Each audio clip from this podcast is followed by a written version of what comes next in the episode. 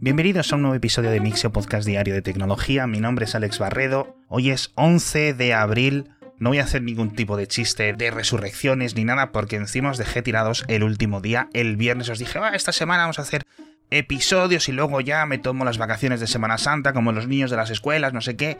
Y ¡pum! Quedé rendido el viernes tirado por ahí en el sofá, nadie podía conmigo. Y al final, bueno, he podido descansar, también os lo digo. Creo que hubo un día que dormí 14 horas seguidas. La verdad es que podría haber descansado más, sobre todo porque he aprovechado que no tenía que grabar tantos podcasts para programar cositas. Es que al final la cabra tira al monte y una y no me sé estar quieto, sinceramente, no soy capaz. Ya os contaré los próximos días en lo que ando enredando, pero comenzamos con las noticias porque en esta Semana Santa han ocurrido algunos temas tecnológicos más que importantes, como por ejemplo el bloqueo de ChatGPT en Italia. La comisión o la agencia de protección de datos del país tiene una evaluación preliminar que a mí me parece bastante sensata. No se sabe si los datos de entrenamiento de este modelo sintético están entrenados con datos personales de ciudadanos italianos y como no hay mucha transparencia de lo que ha sido utilizado y tampoco se puede saber o evaluar de primera forma unos hipotéticos consentimientos, pues no le queda otra que actuar de oficio.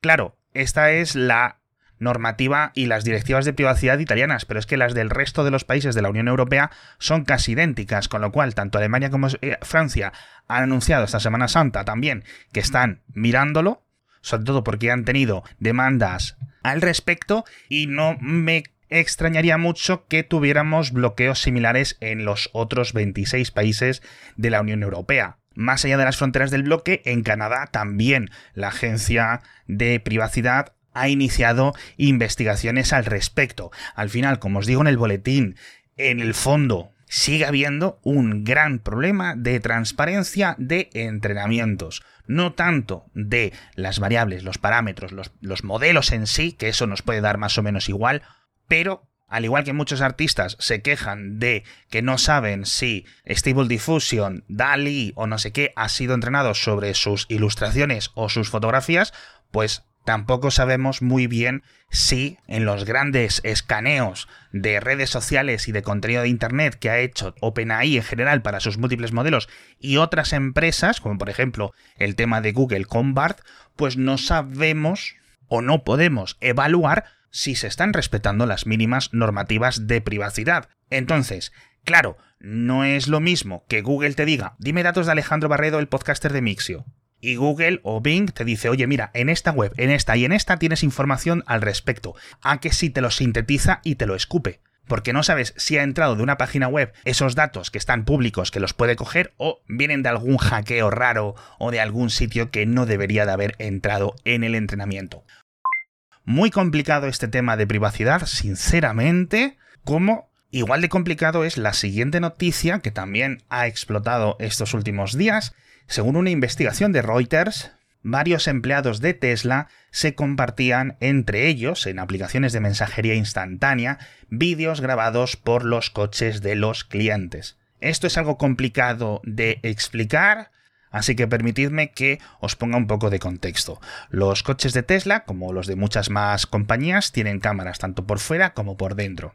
En algunos países, no sé si técnicamente es solo en Estados Unidos o en Estados Unidos y Canadá, etc., los clientes pueden optar a que esos vídeos queden almacenados en los ordenadores centrales de Tesla para ser utilizados por entrenamientos, principalmente para ser catalogados. Normalmente es mientras están en circulación, pero en ocasiones también está durante sus periodos de aparcamiento. Por ejemplo, si pasa una persona por fuera y el coche está en tu garaje, pues las cámaras van a enviar ese vídeo a los empleados de Tesla. Esto en principio, hasta aquí no hay ningún problema. Esos clientes han dado su consentimiento para que, oye, algunos moderadores, gente del equipo humano de Tesla, en algunas ocasiones los pueda revisar para ver si están, pues eso, correctamente etiquetados, catalogados. Hay determinadas medidas de privacidad, como que no venga el dueño específico, pero Claro, las imágenes son de tanto de dentro como de fuera, y esto se lo han contado a Reuters nueve ex empleados de la empresa, es decir, que no es una fuente eh, suelta por ahí, es una investigación periodística eh, sólida y que cuenta eso, que más allá de estar dentro de los sistemas internos de Tesla, algunos de esos empleados se los enviaban con comentarios, con chistes entre ellos, jaja, mira esta, jaja, mira este, ¿no? Esto ha ocurrido durante los últimos años, de hecho tienen constancia al menos estas fuentes de Reuters de que ocurrió desde 2019 hasta 2022, que es cuando más coches de Tesla se han vendido. No queda claro si esto sigue activo, no queda claro si estos empleados han sido despedidos, pero bueno, yo entiendo que fuera de Estados Unidos esto no afecta si tienes un Tesla en México o en España.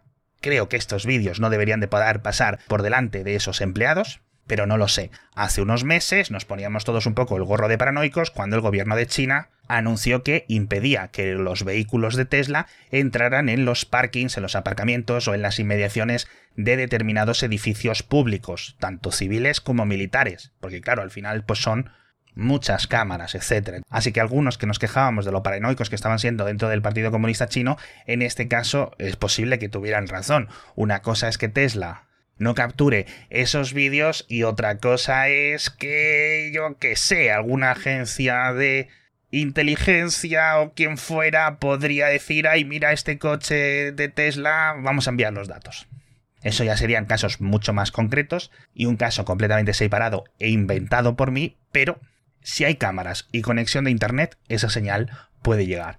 Vamos a ver en qué queda la cosa. Ya digo, esto ha sido una investigación con los Tesla, pero francamente a día de hoy raro es el coche relativamente moderno que no tiene dos o tres cámaras, tanto por dentro como por fuera, algunas muy simples, pero sinceramente yo creo que haría falta una auditoría a gran escala de lo que hacen con los datos los fabricantes de automóviles, igual que lo que hacen los creadores de modelos sintéticos como comentábamos al principio.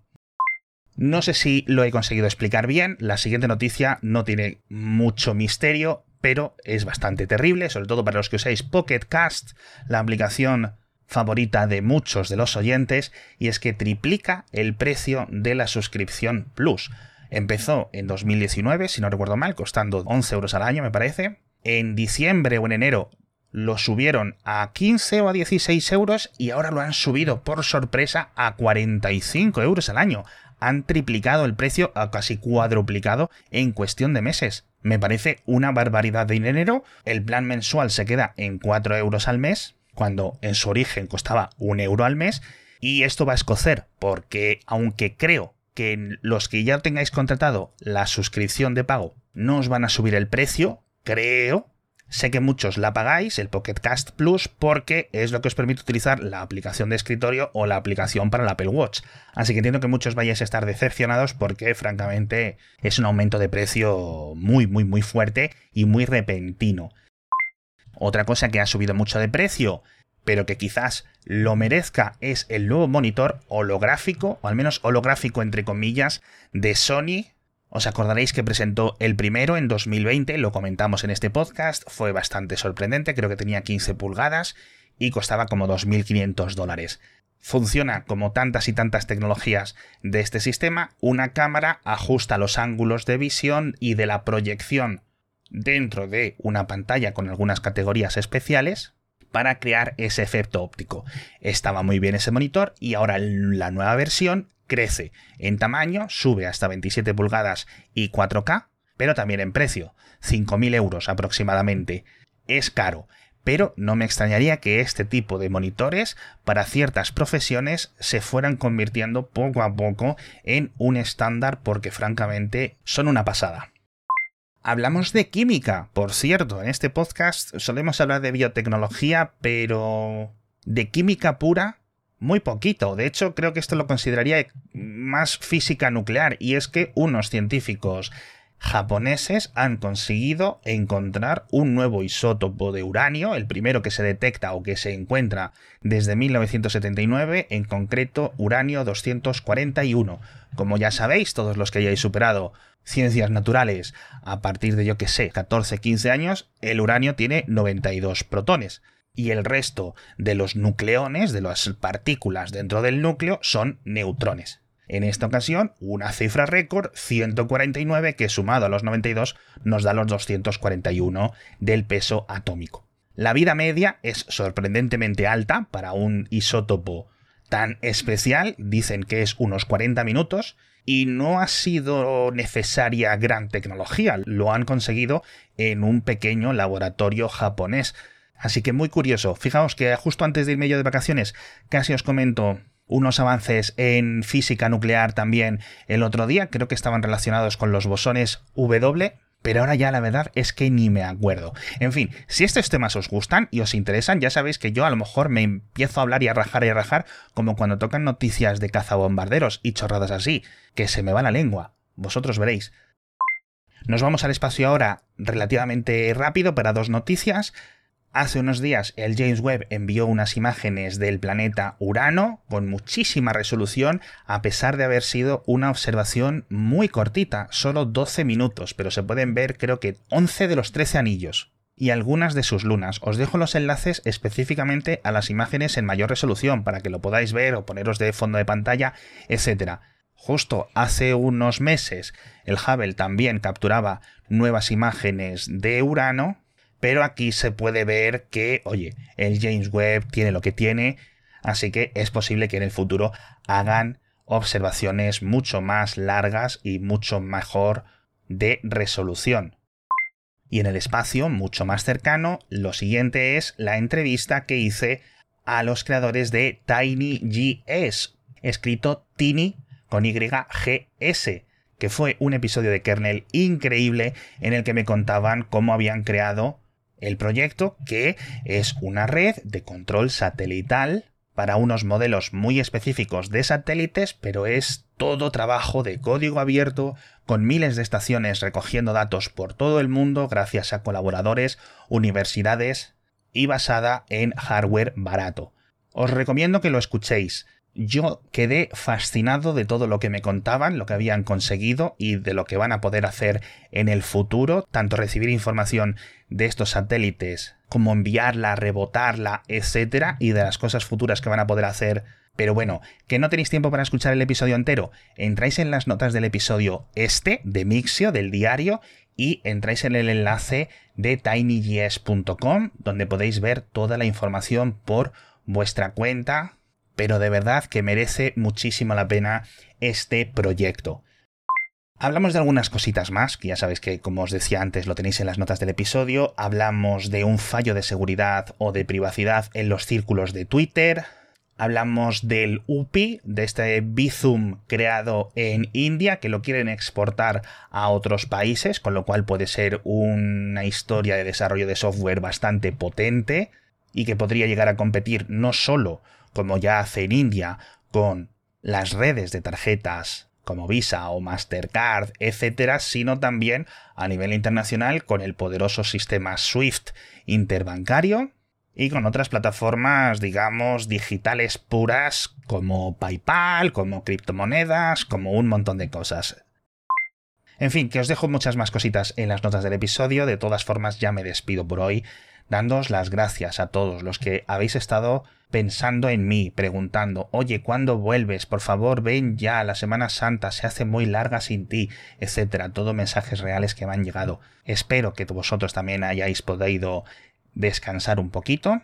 Y ya sabéis que mañana estaré aquí con otro episodio de Mixio, que esta semana sacaremos nuevo episodio de Cupertino, nuevo episodio de Elon no os perdáis los dos últimos que hemos sacado, por favor, y también nuevo episodio de Kernel con Ramón Peco, mi antiguo jefe en la vanguardia, que se vino a contarme una investigación que hizo relacionada con Amazon. Así que si no estáis suscritos a Cupertino y os interesan las cosas de Apple, ya sabéis, dadle si os interesan las noticias y el contenido y la actualidad y las opiniones sobre Elon Musk y sus empresas, tanto las opiniones buenas como las opiniones malas, cosas de SpaceX, cosas de Tesla, cosas de Neuralink, de, las, de los túneles, de cualquier cosa de estas en las que esté metido este hombre, tanto a nivel payaso como a nivel visionario, las comentamos todos en el podcast y también Kernel, que ya sabéis que es el podcast de Mixio en el que traigo a gente que sí sabe a contarme cosas, que no todo va a ser yo poniéndome a contaros las noticias. Y con esto ya me despido, recordarnos que podéis dejar una nota, comentar el podcast o recomendarlo a vuestros amigos, enemigos, vecinos, compañeros de trabajo, compañeros de universidad, compañeros de guardería, a quien queráis, para que lo escuchen mañana que volveré con más noticias de tecnología.